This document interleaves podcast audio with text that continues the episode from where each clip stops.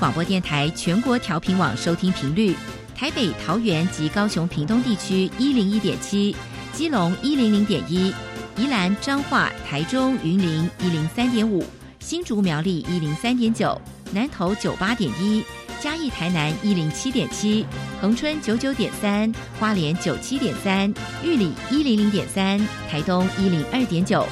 澎湖九九点一，金门八八点九，马祖九一点五。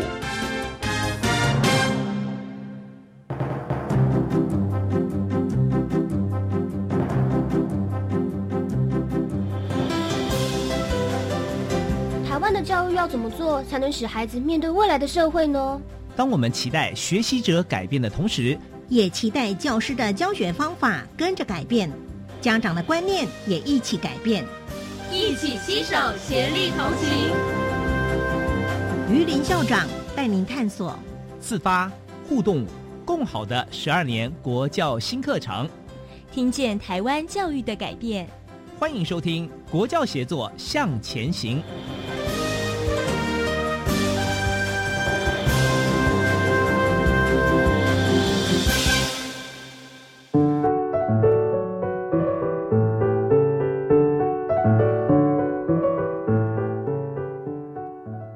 听众晚安，现在您所收听的是教育广播电台专为推动十二年国民教育新课纲所制作的系列节目《国教协作向前行》，我是节目主持人于林。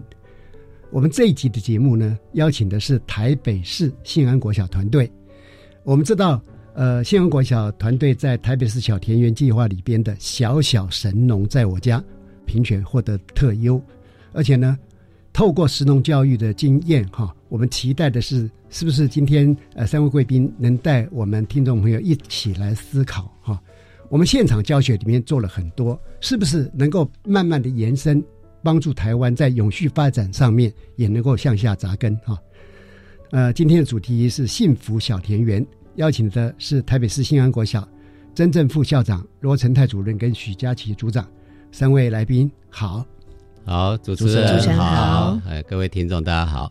哦，三位也是来自我们台北市啊，号称天龙国啊，呃，尤其贵校是在天龙区 在蛋黄里面。对对，所以我我我们会觉得很有趣的，就是说，嗯，贵校推的这个这个实农教育哈，能够获奖，是不是？请呃，曾正副校长先简单的谈一下啊，新安国小。呃的特色，或者在这方面所曾经做过的努力付出。好，谢谢主持人。其实我是今年八月一号才到任到西南国校，是是。确认我要来的时候，我带的一个实习校长就跟我说了，嗯，他说校长，你去新安国小，你一定会非常喜欢的。嗯，我是问他说为什么？他说因为那边有好多树。嗯，然后很多小田园是哇，我说正中我要的去的地方，哎，因为我小时候就是住在花莲乡下，嗯，哎，对于小田园这种事，我那个年代就觉得是稀松平常的，对，没想到我到一个地保学区的学校，竟然还有这么翠绿的校园，然后有这么多小田园，特别是我进来这两个月就发现，哇，全校师生对我们新安国小在这一块环境生态上是非常丰富，嗯，所以我们。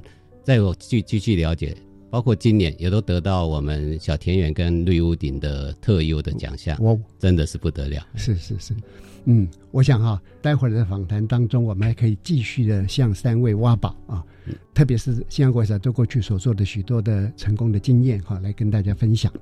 那因为我们知道说，新阳国小呢是采用多元耕种的模式，那打造出所谓的幸福小田园。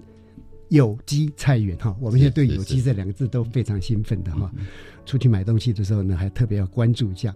那让这些小朋友呢，当起小神农哈。那他们能够在生活体验中，大自然跟土地的美好，特别是哈寸土寸金的地方拿来种 啊有机呃蔬菜哈，这这是相当难得的。呃，是不是呃，请三位来宾为我们介绍一下新安国小，特别在所谓幸福小田园这方面的一些曾经做过的奉献跟努力啊？啊，曾校长，呃，因为说真的啦，新安国小的小田园哦，那菜谱都是千万菜谱哦，是是，在这个地段的这个这个地方还可以这样做啊。不过因为我其实是才两个多月啊，真正了解，真正的我们最辛苦的是，我我要介绍我们的陈泰主任，还有佳琪老师啊，对他们的生根非常久。我们来听听看他怎么说。那罗主任，好，呃，新安国小的确是一所幸福又平安的小学。嗯，那它的历史非常悠久，今年正好是我们九十周年的校庆哦，民国哦，校长来的是时候，是是是九十周年，非常棒。那呃，十七年前我自己。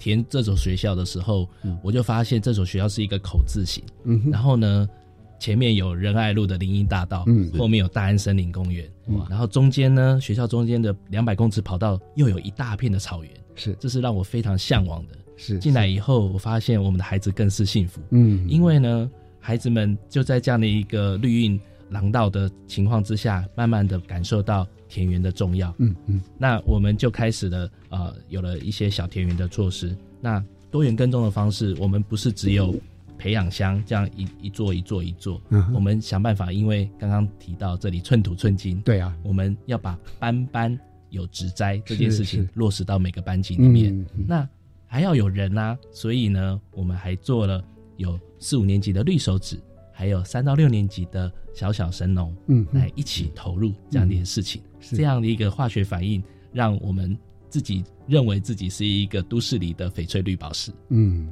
哦，你你的用字遣词会让我们充满了憧憧憬哦。是是，呃，我相信听众朋友可能有机会很想进去哈，参观一下，在那黄金地段里边那种绿荫下面的学习生活哈，是多么的美好哈。是，那您身为这个这么多年参与这个小田园哈。你有没有估算过说，嗯嗯，你们的蔬菜大概一斤要卖多少钱？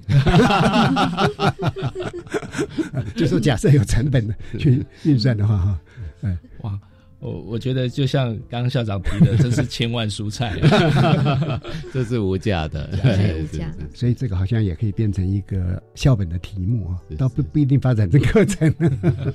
好，呃，那么因为台北市政府教育局啊。很重视这个田园城市的营造嘛，哈，所以有这个小田园的教育计划。呃，很多学校里面呢，在过去有很多机灵空间，可是呢都荒废了，或者甚至于有时候变成死角哈。那现在我们鼓励 学校师生来在这样的友善的环境里面做农耕。那新安国小你们的这个实农教育成果非常丰硕了哈。嗯，那实农教育的理念是什么？我在想说，是不是呃能够请。呃，许佳琪组长哈，来我们做一个介绍。好，那其实我是在一百零九年就担任就是小田园的承办人。是。那其实那时候因为那阵子有食安的问题，加上新冠肺炎疫情的关系，所以在自耕自食的这个概念就慢慢开启了。所以就是对于健康啊，哦是非常重视的。那除了健康之外，就食农教育，还有就是永续环境也非常重视。那其实食农教育就强调亲手做的教育嘛，就是让孩子可以认识食物的来源，了解食材是怎么来的，让他们认识从产地到餐桌的过程。那我们信安国小呢，其实我们的理念就是从生态、环保、永续以及健康和美感着手。那同时我们也。呼应到了 SDGs 的，就是概念，以及二零五零的净零排放。哦，那我们希望就是我们的孩子，就是能够了解食物的来源，尤其就是在都市小田园的我们哦，那些孩子，因为他们可能课业压力太大，比较少接触这些大自然啊，或是蔬菜，他们比较缺少和土地的连接。那我们希望就是从小田园教育这边，能够让孩子能够多和土地亲近，多热爱这块土地。嗯，那就您跟小朋友接触的经验哈。你有没有观察到一些嗯，你印象深刻的，或者你觉得很可喜的一些事？哦，就是像之前就有家长跟我分享说，他们的孩子原本他们都不敢吃茄子，但是因为小田园教育，就是老师就是教他们就是种茄子，从菜苗慢慢的长大成茄子的那个样子，小朋友看到那个过程，他们是非常开心的。然后当他们采收的时候，把它带回去之后，妈妈很惊喜的是，小朋友竟然。竟然叫妈妈赶快把它就是煮成一盘菜，然后小朋友还全部吃光光。那家长就非常开心，说：“哎，小朋友竟然就是改善了这个挑食的这个习惯，他们就是愿意去吃尝试不一样的东西，尤其是自己种的东西，他们是非常喜爱的。”嗯，呃，以前看的茄子觉得很可怕，对，结果自己种的时候觉得很可爱哈，没错没错，那吃起来可能特别甜，对自己种的是最好吃的。嗯嗯嗯。刚那徐组长还特别提到比较宽广的一个概念，就是说。包含除了食农教育本身之外，还有跟一些美学啦，或者说 SDGs 的结合，就这方面来讲，您是不是也可以谈谈您个人的一些想法？嗯，好，那就是因为像那个永呃食农教育有强调就是永续农业的概念，那其实它刚好呼应到 SDGs 的第二个目标，是就是我们要有永续农业。嗯，那我觉得刚好就是食农教育这一块，它刚好可以说是促进永续农业的一个就是连接。所以就是像我觉得说，在学校能够推动食农教育的话，哦，就是可以让他们说可以多了解说，哎，像有些地方他们可能会有剩食的危机，对对，哦，那有些国家不让他们能够多关心一些，除了自己之外，还能够多关心他们他人，哦，那对于其他国家发生这种生食危机，他们能够知道说要怎么珍惜食物，那我觉得这个是蛮重要的，嗯嗯，特别在台北市哈。可能这方面还对，还真的会碰到这样的问题。是是是。那因为台北是都市的孩子嘛，在小田园啊、石农这一块，其实他们比较缺少实际的经验。嗯哼。啊，像我，我小时候我们住在花莲，那个你说后面就是一大片菜园，是你说什么时候要种菜，什么时候要让土地休息，然后怎么样再做下一次的耕作的准备，这种永续性的概念，其实。呃，对乡下孩子来说都很清楚，嗯，稀松平常，觉得哎就是这样种，是是。所以回到我新安国小来的时候，哎，我发现新安国小的石农教育小田园不是少数人的，是全校性的。哇，这个很难哦，很难。因为我第一眼看到，哇，每个教室前面的菜谱里面，哎，老师都在种。特别哦，我第一次听到我们学务处广播说，哎，我们已经买了什么。芥蓝菜的菜苗，有兴趣的老师来领啊，是，因为我也很有兴趣嘛，是是，就赶快拿着箱子哈，准备去领。他们说校长你来不及了，太慢了，等第二批。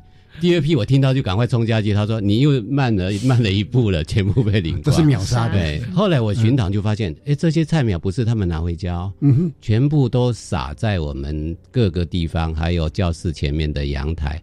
我特别，我最惊讶是种那个无花果，哇，那一颗一颗长的哦。那天那个我们评审小田园的时候来，那老师还摘了一颗非常甜的，我吃起来真的跟蜂蜜一样，是是，真的是不可思议。所以我从这里就发现，其实新安国小在小田园这一块真的是全校都动起来，而且有慢慢要回到我小时候那种对于一个土地一个植栽永续性的概念，慢慢有在建立起来。哎，那你来到信安哈，会不会觉得说，呃，儿童时代的有一有一点哈，又让我唤起小时候，所以他们也知道我前面我现在种了蛮多东西。嗯，哎，我我原来还还很自豪，哎，我会这样种，会发现没有哎，那个老师跟我讲起来的时候，那个眼睛都亮起来哦。嗯，哦，说这个怎么样种韭菜要怎么样切啊，然后那个无花果要怎么样去嫁接啊什么，哦，我发现他们也越来越专业了。所以我是觉得，呃，在新安国小的亲师生其实都很幸福，真的是一个幸福平安的学校。是，嗯，这样的话听起来哈，新安得奖不是偶然的。嗯，我自己刚来，我一看我就跟他们说，这应该要得奖。一定会得奖，是。果然真的得奖了。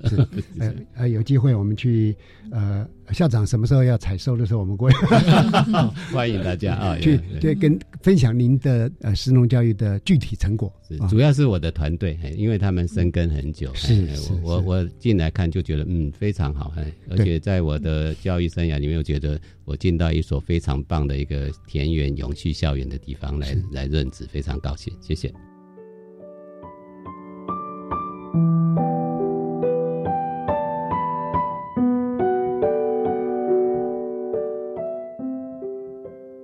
所以，罗主任参与的时间非常长嘛，哈。那就您的观点跟看法，你也可以谈谈在信安的这段的日子里边，你的感受啦，啊，或者你观察到的一些非常呃深刻的、有趣的或者感人的一些现象。是我印象深刻。其实我们的这样的一个小田园推动过程哦，不是。一朝一日，真的是一开始的时候有几个喜欢拈花惹草的老师，然后无意间呢，我记得那时候是一百零四年，台北市正好在推动这个小小神农，在我家，他那时候开始，哎，一百零五年得奖了，那时候才开始激励大家说，哦，我们要重视田园这一块，因为我们在地堡对面，寸土寸金，那所以大家就开始来种这个东西，但是一开始不会每个老师都投入，呃，当然，所以老师们他就开始栽植了，他会去跟隔壁的来分享，就像刚刚校长所提的无花果事情，无花果一开始我们找进来的八种品种是。无花果。多种，那为的是要尝试哪一种比较好种，然后种出来又好吃，后来诶终于尝试出有几种诶开始嫁接，所以我们现在全校百胜从八株开始，现在可能。快要有四五十株的无花果，那不仅小朋友爱吃，连松鼠都来抢。所以我们看到那个无花果开始长的时候，赶快要给它套袋。那孩子们无意间他就可以知道说，老师他每天就观察，老师可不可以套袋了？可不可以套袋了？因为我那天看到一只松鼠来了，可能对它有时候不是松鼠，有时候鸟就直接来啄了。它只要看到手，他们超聪明的，对，比我们还厉害。是，所以看到小孩子。也一并的投入，那这样的慢慢的扩散。今天早上我才收到三张照片，是我们另外一个地方，因为阳光充足，我们哈密瓜三大颗，嗯，我才传给我们的组长，哎，我就觉得相当相当的开心，这样子，这是不容易的事情。所以呃，你们推展这个课程哈，不但是课程设计很棒，孩子参与度很高啊，呃，连动物也来参与嘛，还有呢，就是非常具体的。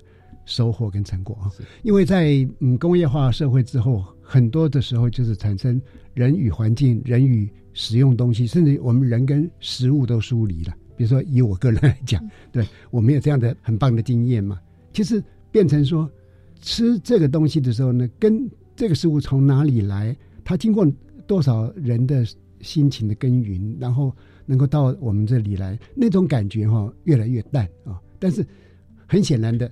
因为有这样的体验教育，让孩子跟大自然、跟食物，或者跟甚至跟动物哦，他们之间都产生了一个更直接的连结了哈，这是很不容易的。好，我们想请教一下徐佳琪组长，就是你们设计了一系列的课程嘛哈，我相信这些内容都一定让孩子们非常喜欢。那实际上是怎么操作的？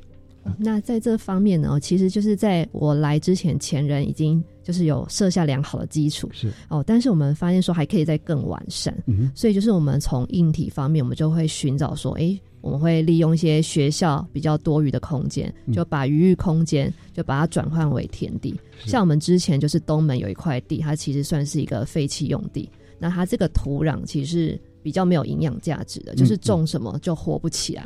对，所以后来我们就想说，哎，那不如把它改成就是一种绿肥区。是，好，那我们想说，既然有绿肥，那我们也要有一块堆肥嘛。因为绿肥和堆肥，就是当它的那个绿肥作物长完后，就把可以让它有一个在循环的经济价值，可以再利用。所以我们就把那一块地把它。改成就是绿肥和堆肥区。那绿肥区的时候，我们就会种植一些像是波斯菊啊、油菜花等等。那除了就是可以当绿肥作物之外，其实也是一个疗愈的场所。对，也很美了。对，因为我还记得那时候三四月开花的时候，就是很多老师都会说，就会传照片说，他每次改作业改到很累的时候，都会去那边休息，看一下花，看一下蜜蜂，他心情就会很好。哦，那我觉得这个是还蛮不错的。那除了之外，就是我们有一个特色，就是我们班级每一个班级前面都有花台，哦，就是班班有花台。所以呢，也因为这样，就是我们有一个小神农，就是三到六年级每班都会选两位小神农，他们就负责照顾班级前的花台。是对。那还有同时有绿手指，那绿手指就是四五年级每班选两位，那每周我们都会上课。那上课的师资来源我们不一定，好像我们就是有找邻近的大安区农会啊，嗯哦，农夫老师。还有就是我们有结合像中央厨房的大厨，还有海鱼食堂的一些专业师资来为他们进行一些相关的课程。那课程不外乎就是农事体验啊，啊，或是进行一些简易的扦插，或是香草课程等等。那其实小朋友都还蛮开心的。哦，那老师的部分我们也会进行，就是教师研习，还有就是我们来组学习社群。是对，那我们也是像刚刚有罗主任所说的，我们都会先找就是几位有兴趣的老师当种子教师，让他发挥影响力，慢慢的影响其他老师。那其他老师看到说，哎，他也在种，那我也想种，那其实影响是蛮大的，那就是让全校慢慢的动起来。对，哎，可是因为这么大的面积哈，在包括硬体规划上面，可能也有难度哈。呃，刚刚也我们也讲到多元耕种的方式嘛，那有的会直接种在土里，有的是在花台，有的是在盆栽啊，各方面嘛哈。那不知道这方面罗主任你看到的是怎样？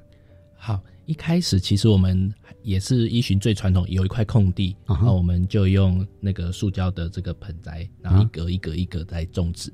那后来慢慢的发现，哎，孩子们其实很爱，他们会觉得其实他们每天来抓虫，这是一件很开心的事情。嗯，那我们就开始去想还有什么地方可以用，所以就有墙面，我们有一些例如酸香藤或者是百香果，这些都是攀藤类的，可以营造一个绿墙。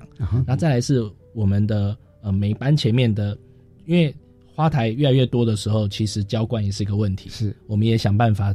做了这个自动交换系统，是那每一间的走廊前面满了以后，有的老师还会他在他后方，好这个窗台的部分也会窄窄的地方，他又买特别小的盆栽去种一些麦，好，因为那边阳光充足，所以所以我们是这样的多元利用。所以嗯，这的确经过很多人，而且随着这一个呃课程发展，或者说办软软硬体设备哈，它会使得学校里边啊。逐步的把每个区域都发展成充满的绿意，或者说呃符合原来的这样的小神农的概念或者小田园的一些概念，是。真的不是一朝一夕完成，是一朝一夕。而且我会发现校园每个角落感觉都活化起来。啊哈，哎，因为我到处都看到绿的，还有一些他们还像那天我还看到一棵那个卜啊，哈，我们闽南也叫卜啊，是。好大棵哦。嗯，我就问老师为什么还不采收？他说他也要把它像古法一样，等它成熟以后，以后可以破开来当那个舀水的那个勺子，这样。我觉得慢慢觉得又让我连接到我小时候了。所以刚刚我听到组长说，如果未来我们的油菜花开起来非常漂亮，而且有蜜蜂，我好期待哦！啊，哎，我要拭目以待，也要来欣赏一下啊。对，这会让我们感觉到说哈，如果如果我们的呃青师生能够用心的话。那么校园会随着时间的更迭，哈，越来越美丽，而且越来越漂亮，越来越自然，越来越符合人啊所适宜是是居住、生存、学习的那个环境跟空间。而且我刚刚听起来，跟我这样短时间观察，我会发现，其实慢慢的，孩子不是只有在小田园种植这一块，他慢慢在他的内心意识上已经有那种永续发展。而且知道，比如说植物它要向着阳光，要在哪边种，要怎么样去做整个更迭，或者什么时候要种什么，哎，这一块我就觉得，哎，我们新安的孩子好幸福哦，慢慢都有这样的一个概念出现。对，因为我们都知道这个很重要了哈，不知道教务处在这方面是有没有做一些其他的规划或思考？嗯，呃，我就就校长的这个观点继续延续哦。那因为我们除了他对专业知识种植会有增加之外，啊我们校园里面其实还有乌龟，还有鱼池，我们还有小生态很丰富啊。那这样的一个生命教育，像我们的蔬菜啊，中央厨房的蔬菜，我们早上哦有一些菜如果不好的菜，我们会把它切掉，那不会给小孩吃。但是这些菜呢，会留下来放在乌龟池旁边，孩子们呢就会。定时的，例如早上九点半菜出来，他就会开始在那边喂乌龟，然后也有可以去喂鱼，也有喂小白兔。嗯那这样无形中，其实孩子们对于这样的一个不是就植物，他连动物生命教育他一一并关怀，就热爱新安这个校园。嗯嗯，刚才校长所提的哈，就是呃，如何从课程活动当中慢慢内化成它的价值。对啊，对整个地球或者整个环境永续发展啊，甚至于说。天人和谐了，人与植物、人与动物的和谐相处的关系，啊，这个部分是非常非常的重要，也非常呃难去推展的哈。我我想说，三位都已经在这方面投入很多。我我知道校长你是这方面专家，因为像是自然 呃自然科辅导团，对对对，跟校长一样 一样的。所以所以那个呃，我我觉得在这方面哈，呃，您来了之后呢。呃，我相信在这方面我们也会看到非常精彩的一些成果啊。好的，那这样我们先听一段音乐之后哈，再继续来请教啊三位贵宾。好，谢谢，谢谢。湾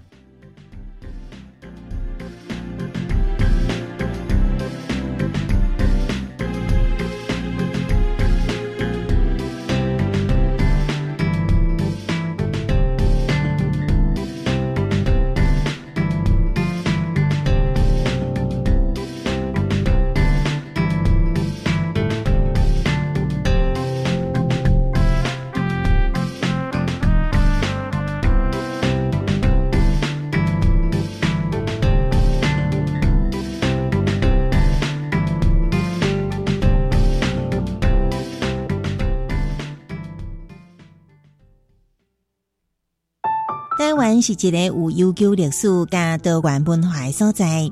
台湾不只是美丽宝岛，嘛是列强各国想要占领，非常有商业加军事价值的岛屿。台湾人爱在台湾书，欢迎点选教育电台 Channel Plus 主题频道多元文化，收听由东方正教授主讲的单元测点阿正先讲台湾。哎，这些乐器在这里闲置很久了耶。对啊，真可惜，应该把它们送到乐器银行整理维修后，送给有需要的人。对，现在就上教育部乐器银行梅河维修交换系统捐出乐器。教育部乐器银行提供梅和平台，非常欢迎需要乐器的学校上网提出需求，也欢迎社会各界踊跃登录捐赠，用爱让乐声飞扬。以上广告由教育部提供。阿妈，你要去哪里呀？我去参加候选人招待的旅行团啊！哦，阿妈，拿候选人给的钱或是礼物接受招待、免费吃饭、游玩，这些都很有可能构成贿选，这样子是犯罪呢。啊，这么严重哦？那这样我不要去了。不止不能去，我们还要勇于检举贿选，齐心反贿选，全民动起来！检举贿选，请拨打零八零零零二四零九九，拨通后再按四。以上广告由法务部提供。台湾弦乐团，我们都在教育广播电台。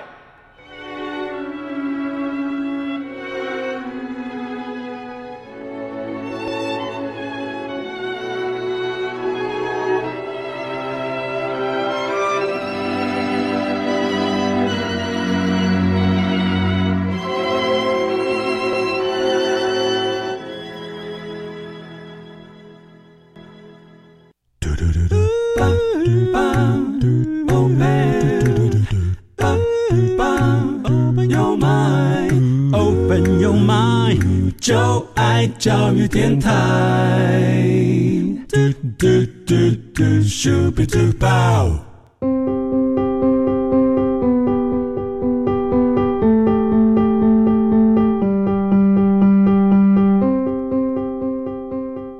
各位听众好，您现在收听的节目是《国教协作向前行》。我们今天访谈的主题是幸福小田园。那现场来的是。呃，既幸福又平安的信安国小的 曾正副校长罗成泰主任跟许佳琪组长，我想是不是请许佳琪组长再谈一下哈，你们的这个整个课程的呃设计跟课程内容啊？好，那就是我们其实把我们的小田园定为我们的主题课程，也就是校本课程，所以就等于说我们每个学年呢，对于小田园课程，他们都有自己的想法。那我们六个年级呢，分别就是像有蔬菜的，还有豆子，还有像是认识一些植物、食安问题、香草，还有马铃薯窑烤以及小神农。那这些课程，我们同时也会搭配，就是我们校内的一些绿化设施，还有教育解说版哦，就是我们善用就是我们的校园的一些素材。让学生的学习更丰富。那其中让我印象最深刻，就是我们五年级在做佳肴鼠来宝的过程中，哦，因为我们其实也是第一次做。那我们刚开始是把我们的马铃薯种在我们的小田园区。但是其实，在小田区那边有个困难，就是只要遇到梅雨季下雨的时候，马铃薯很容易就淹死。对，所以我们就跟小朋友讨论说，有没有其他更适合的地方可以让他们种。后来我们就是行政单位寻寻觅觅，就发现到，哎，四楼有一个地方角落非常适合种植马铃薯，嗯加上那边又有窗户遮掩，有一种温室的感觉，所以我们就跟小朋友讨论完后，我们就决定把马铃薯就是移到四楼的那个温室区块。哦，那等于说我们又是第二次再重新种植了。那第二次种植后，经过几个月后，就是马铃薯有成功的长出来。但在这过程中，就是我们会发现到一些问题，像小朋友他们就会。就是会很好奇说，哎，为什么马铃薯的叶子枯掉是代表马铃薯死掉？后来其实不然，其实是下面是结石累累的。那其实我觉得在这个过程中还蛮有趣，就是我们可以从发现问题里面，让小朋友去寻找解决问题，怎么解决问题，而且也可以从这个问题过程中找到说，哎，这些马铃薯生长可能遇到什么状况？那这些都是他们的切身经验，是还蛮有趣的。是，所以哈，这个这个就不是一个纯粹的讲述法了，是要讲述可能很快就讲完了。可是，呃，马铃薯经过一地的栽植，那它所累积的东西是不一样的。对，好，那因为毕竟台北市是都市丛林嘛，哈，那你们食用教育的推展非常成功，也获得了呃很多的肯定，的特优啊，优是是，所以我也想请教说。是不是学校在这个之外也导入了一些其他的教育的议题，来拓展学生的多元的视野啊？那又怎么样来带动这些孩子们能够呃来参与啊？是不是麻烦呃罗成泰主任来做说明？好，呃，我们学校啊除了在小田园这一块之外，我们还针对 SDGs 十四跟十五哦，呃，永续的陆域生态或是保育我们海洋生态的这个部分，我们带着小朋友一起来做。那我举这个啊海洋生态来说，啊呃，这群绿手指的孩子，老师有带着班上的同学去进滩，然后进滩的时候呢，我们会去捡啊浮球，还有捡那个鱼标，是。那带回来以后干嘛？对，干嘛？对，那个浮球都黑黑的，然后鱼标丑丑的。那带回来以后，我们就请这一群绿手指的同仁，我们学校有一个陈师傅，就带着他来做这个资源再利用。嗯，我们把浮球。剖四分之一起来，然后变成一个盆栽，下面加一个呃塑胶桶，那这样就是一个立体的盆栽。那再加两个耳朵，就像兔子，请这个绿手指的成员来彩绘，是，那就这样把它装置在校园，成为一个校园艺术。那浮浮标呢？浮标我们经过这个巧手之后涂一涂，再加上。这个两个翅膀，两对翅膀，那就变成美丽的蝴蝶，是，那就是布置在我们的小田园的周围，嗯，就等于是一个环境教育。那常常我们这样去看的时候，就赏心悦目。对，好，这是这样的一个海洋生态的保育、永续的资源在利用，是我们期待孩子们可以从中学习的。那刚刚有讲到我们有自动浇灌系统，这自动交换系统，我们想说它不是万能的，所以我们的老师呢有带着班级的学生自制半自动的教官系统哦。拿酱油罐，那个大罐的酱油塑胶瓶，然后再加上我们的打点滴的那个点滴管，就这样子接进去以后，就好像一一个点滴，然后水加进去，然后控制那个水滴量，然后就注入到他们的盆栽班级的盆栽。嗯，好，所以这样的做法也是让孩子们知道说，哎，我可以用周围的一些废弃的物品，然后把它改造，然后来浇灌我的植栽，这样子，这是一个另外一个永续的。记录这样子是，那还有就是，我们也融合了一些资讯，我们让孩子们带着平板去针对校园的植物去做拍照。他要想要照顾哪一棵树，他就去拍照，然后拍照以后他会发现问题，例如这棵树枯黄了，嗯，那我们就跟他讨论到底发生什么事情。有时候我们会遇到，例如我们的蜂箱可能被核根病感染了，哦，那真的是整棵就秃了，嗯，可是。一开始看外观就看不出来，但这是突然一夕之间，整个叶子都掉了。哇！我们才发现，哦，原来问题在这里。那当然，这时候就我们就要请专家再进来看，能移植就移植，或是要移除。是。那这是孩子发现的问题。嗯。又有孩子他会去记录说，哎，这个乌桕，哎，怎么现在颜颜色也变了？难道它有问题吗？啊，不是，它是叶叶时间到了，它的叶子会变得很漂亮，好的变化。那就是带着孩子去关怀这一块，呃，我们自己的土地。有做了很多的这样的一个教育的一体融入，而有个孩子还说：“我我从小就喜欢花花草草，但是在家里啊，从总是养掉养到死掉，而 而且呢来学，但是来学校可以和同伴一起养，死掉的几率比较小。哦，那我就觉得孩子其实很可爱、很真诚，知道在这边有学习的话，他可以多投入，然后可以。”照顾这群，那让他自己能够觉得好像有点成小小成就感，更爱他这样子。对，尤尤其那个观察力的培养哈，是这样的话，他蛮很自然的就培养出来了。包含说，哎，有的树枯了，它是生病了啊，甚至于可能死亡。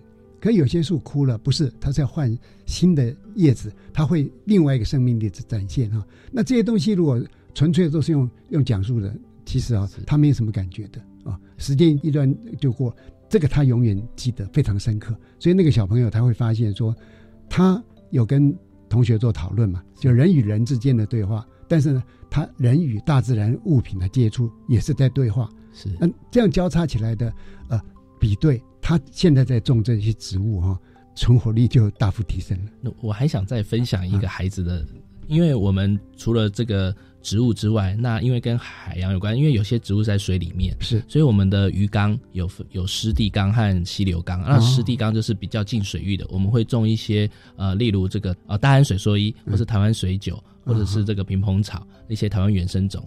哎，台湾水酒你们有？有有有。那那那跟会跟梦幻湖的一样吗？就 就假装自己在梦幻湖。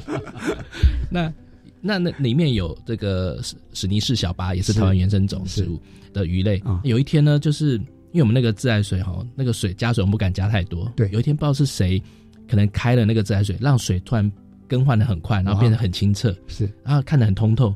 那我们想说完蛋了，因为自来水换水不能这样换，要养水。结果没想到过了两天，那个鱼鱼类就死，就开始死亡了。哇，是真的，就就觉得很伤心。那我们有一个小保姆，有一个孩子，这个孩子呢，他他就说：“老师，我跟你说，我在那两天呢，我觉得水不对的时候，我有自己自制的一个酸碱碱试剂。嗯，他才中年级哦，对。然后我不晓得他怎么做到，然后可能是用蔬菜去弄酸碱指示剂，紫色甘理材质。然后他就去测，他说他觉得那个颜色比较偏。”酸性，嗯，我说啊，好像跟我的理解是一样，因为我们一般的水族缸里面水里面要偏碱，那那时候可能整个是不是因为自来水大量换有一些氯气进去，导致水质改变，然后让鱼就死掉了。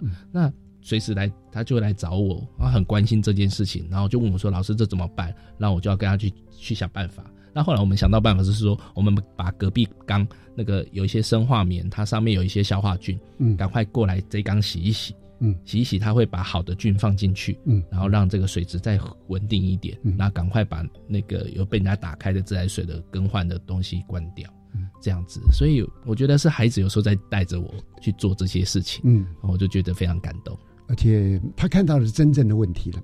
我们常常讲素养导向哈，是。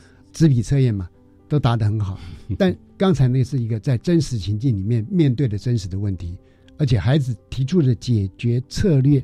会立刻看出来是有效还是无效了。是，那这种学习的深度哈，大概就不是一般的学习能够达成的。那非常的棒。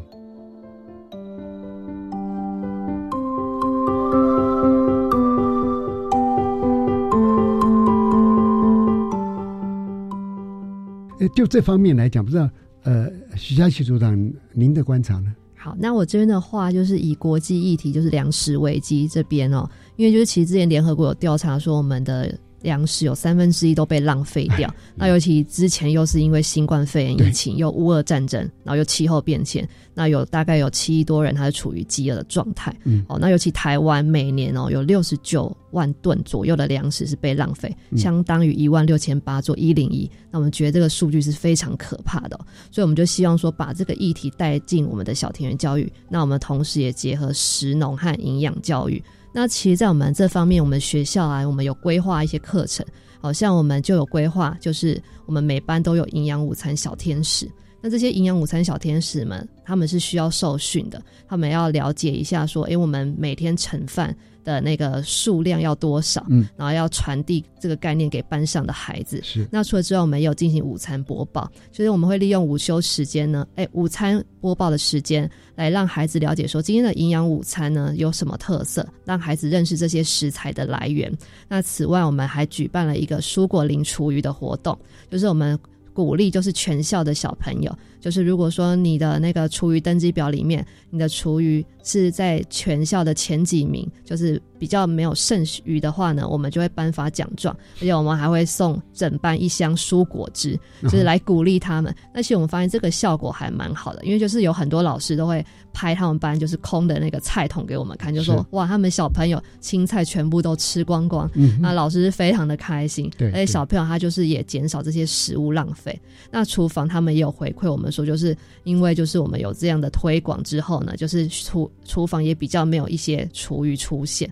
那我觉得这个是算一个比较正向的。那小朋友也因为这样子，他们就是比较愿意吃这些蔬菜，也比较不会有浪费。好的，呃，我们来谈一个比较基本的问题哈，就是说新安国小在推动食农教育变成了校本课程嘛？那我们是怎么样去建立共同的愿景？怎么样能够凝聚师生的共识？怎么样能够大家一起来来推动啊？甚至于啊，我也我觉得我们也不排除说，哎，在过程里面是不是大家有一些不同意见的争执啦，所谓真诚的对话啊，都可以谈。好啊，罗主任，呃，我记得一开始的时候，其实呃，大家对于小田园其实是没什么概念的啊。那也因因为有几位老师呢，他们就愿意投入，好，那开始了。这样的一个呃我们在一百零七年有三位老师得到百大良师哦，这百大良师不是说他很会教书，而是他在投入在小田园上面的这样的一个成就。那就是因为他们三位开始了呃整个学校的小田园的起步和起飞，啊，逐渐的扩散。那这个过程里面。一开始也没有大家都能够认同，因为我们不晓得说，哎，小田园难道就是种做这些蔬菜，种这些菠菜就结束了吗？那原来其实慢慢做以后，会发现孩子们的改变才是我们最想要看见的，也是最感动我们的。那孩子们他。从产地到餐桌，他看见自己的菜被种植起来，然后可以吃到自己肚子里面，这个循环是一个相当开心的事情。是，而且爸爸妈妈就会开始来投入，因为我们看到这样的一个善的循环，慢慢的就能够有一些的扩散开来。所以一个老师影响两个老师，两个老师影响四个老师，慢慢的全校才有这样一个共识。那我们就是想说要来爱这块土地，这样子。是，啊，佳琪组长。好，那我觉得这方面就是。因为我们就是希望能够有扩散的力量，那我们也希望石农教育是向下扎根，就是有小朋友慢慢的影响到他的家人，然后再慢慢扩散到社区，所以它是一种具有影响力。那我们是希望说，这可以就是翻转，就是我们青师生对实农教育的一些看法，食物和农业的看法，然后加深他们和土地的连接。嗯，好，校长虽然到呃信安时间很短啊，我就说。这个初体验呢，短暂时间的观察可能更加深刻，是不是？也麻烦您聊一下。对，就是从一个外面进来没有很长的时间，哎，对我我最近上班都有一种感觉，就是起床就好期待啊，期待什么呢？不是期待去看到地堡，虽然我学校旁边有地堡，哎，我就好期待进到校园，因为我进到校园就看到整个绿意盎然的校区。然后也很多鸟声，是。偶尔看到松鼠啊，哈，或者是夜鹭也有出现，对，都看过。对，那到一个西南国小这边，发现这边的整个小田园啊，或石农啊，或相关生态的环境非常棒。嗯，那今天在听到我两位 我两位同仁们分分享的哈，我来不及参与他们这么丰富的过去，嘿，但是我可以参与他们的未来。对对对，我就觉得好期待哈，然后也发现。呃，罗马不是一天造成的，真的，一定都是我们这些同仁一点一滴哈，哎，就像刚刚我们聊的，就说应该也吵过架，怎么样才可以大家一起来做？所以真诚的沟通与对话，然后从中间激荡出今天西安国桥这么丰硕的成果。嗯嗯，我是常想，因为对我来说，种植这件事是很 DNA，DNA 就根根深在我的心里面。是，怎么样让孩子？他可以有接触整个大自然，哦，我常常在想，如果未来可行，多让孩子手可以去摸摸泥土，嗯嗯，脚踩踩泥土，嗯，那个对他的身心灵的发展，其实是一个蛮好的一个调剂作用。是，那怎么样让孩子从接触到泥土，接触到我们自然，接触到我们小田园开始，嗯，他才会慢慢认识。啊，慢慢认识说，哎，各种蔬菜啊、植物啊，它的生命周期啊，它是怎么种的？然后为什么会是这个样子？哎，等他慢慢认识之后，他才会进一步去关爱它。哎，啊，关爱他完以后，他就慢慢的可以延伸到整个对环境的一个永续发展的一个理解。好，哎，是不是请曾校长也用简单的几句话为我们今天的访谈做总结？谢谢。呃，我觉得。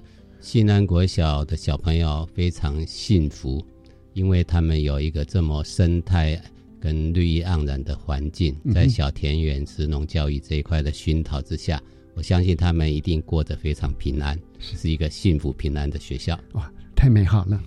呃，今天非常感谢三位到电台来跟我们的听众朋友分享，真正副校长罗成泰主任以及徐佳琪组长，晚安。谢谢，谢谢主任，谢谢所有的听众，听众。好，本集节目的主题讨论，我们到这边告一段落。接下来是由白天主持的《笑声飞扬》，让我们一起来听听校园中的精彩故事。你所不知道的校园新鲜事，都在《笑声飞扬》。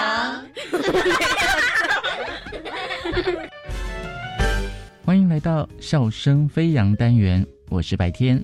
今天为大家邀请到的是来自宜兰县礁溪乡礁溪国小的校长张正义校长，校长好。主持人好，尤淑玲教务主任，主任好，主持人好，各位听众朋友大家好，请校长先跟我们分享礁溪国小大概位在哪里呢？学校位于宜兰县东北偶，这个礁溪的一个总面积大概是一百零一平方公里。礁溪地形呈一个海棠叶状的，西部高山是相连，东北都是平原。乡内主要有七条河川流经，皆由。西部高山向东边流，因为地处有一个火山带，所以形成特殊的一个礁溪温泉哈，所以有形成了有礁溪有呃瀑布、温泉、湖泊，还有那些呃山景的多样化的一个景观地貌，所以土地呢非常的肥沃，水资源也非常的充沛，不仅很适合以农业来发展，更深藏着观光发展的潜力。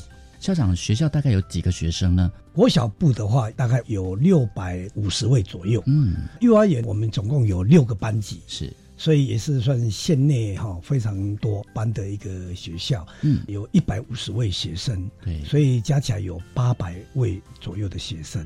我们看到还有，因为国小它就有这个体育班两班嘛，还有特教班一班，补校三班。幼儿园有五班，幼幼班就有一班，以及学特一班，班是。总共有八百五十位，也算蛮多的。对我刚刚就连补校没有算进去，这些都算进去，大概八百五十位。对，校长刚刚还说我们还要再增班，我们已经连三年都增班了，嘿，每年都增一班，嗯，所以面积又大，嗯，在管理上真的也相当辛苦，真的。呃，学校公有啦，以及一些总务处在管理这些校园的部分呢，真的也相当的。吃力跟辛苦，特色课程应该是会跟温泉有关系吗？校长，请我们的主任啊来跟大家分享。礁溪国小就刚好位在于温泉沟，刚好就是位在温泉水脉的上面。当然，我们学校就以此来发展特色课程，特别的强调实地踏查以及实地操作。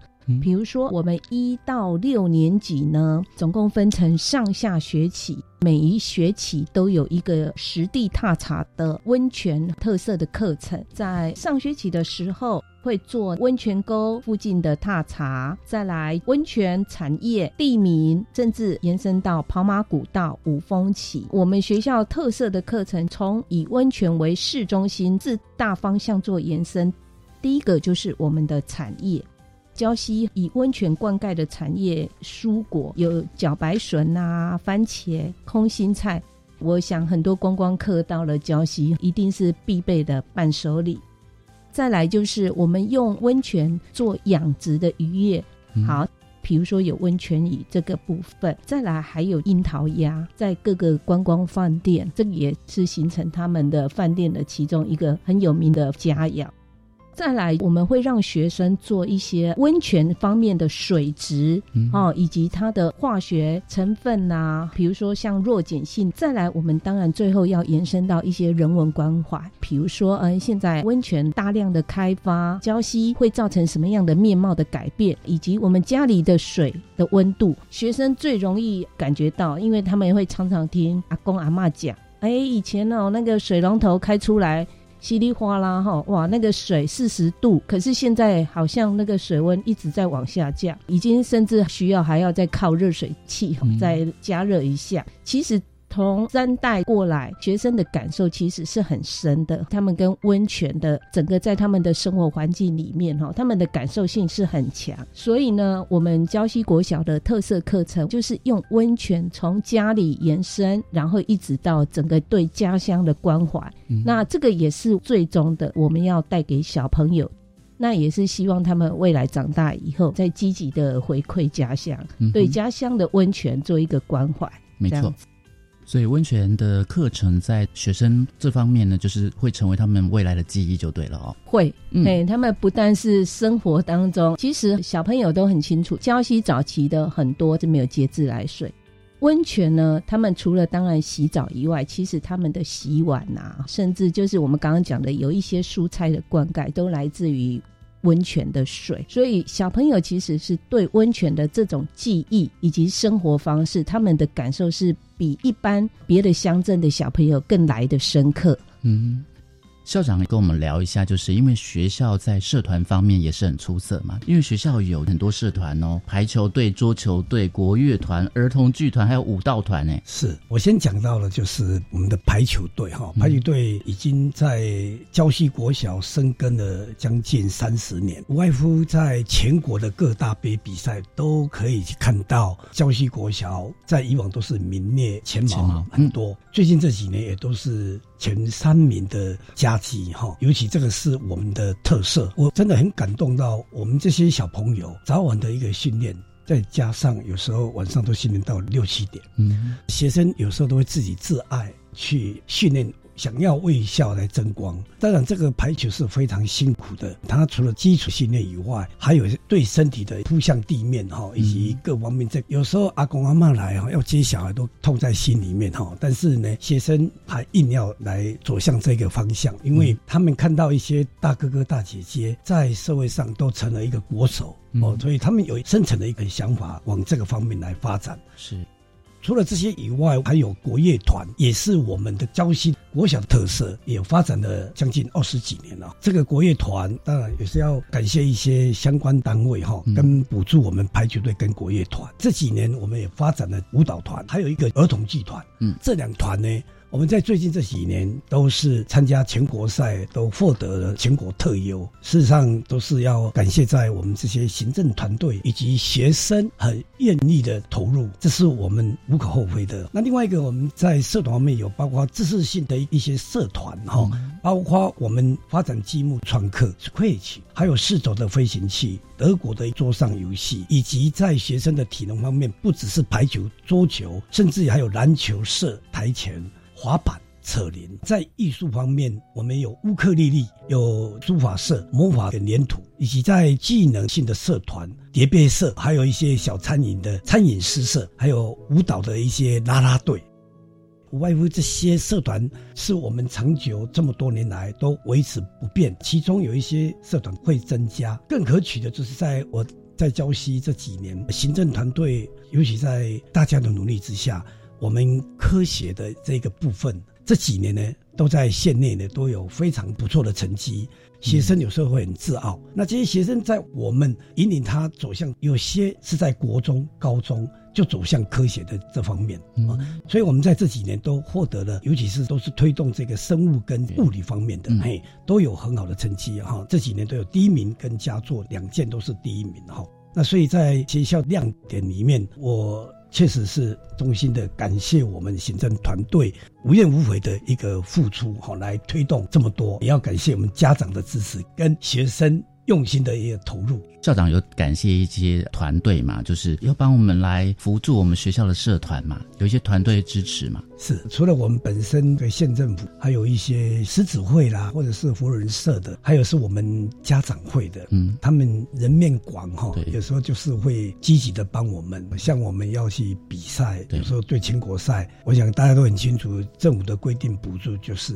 那么多，真的啊！其实我们对外县市一趟就是要蛮远的，像这几年都几乎都是在南部比赛。那尤其是我们排球队，一年最少要花掉了将近八十万以上，每一场次比赛都大概要花十五万块。嗯然后最后还参加最大的一个中华杯，所以相对的连耗材之类加一加都要八十万，跑不掉。真的，不止这个以外，还有国乐团的，包括舞蹈，还有儿童剧团。所以这些的经费，学校根本就资源不够啊，所以我们也当然都有跟县传统艺术的这些经费申请以外，其他就是跟外面募款来协助。还有，我们也真的要谢谢乡公所啦，就是也多少也来补助我们。所以学校的亮点真的非常多，非常开心可以邀请到宜兰县礁溪国小的校长张正义校长以及教务主任尤淑玲主任跟我们的分享哦，谢谢你们。谢谢谢谢谢谢主持人，谢谢，拜拜拜拜，谢谢。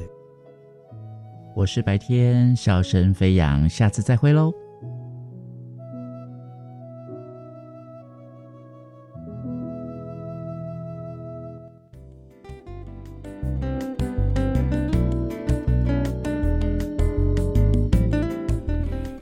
各位听众，感谢您今天的收听。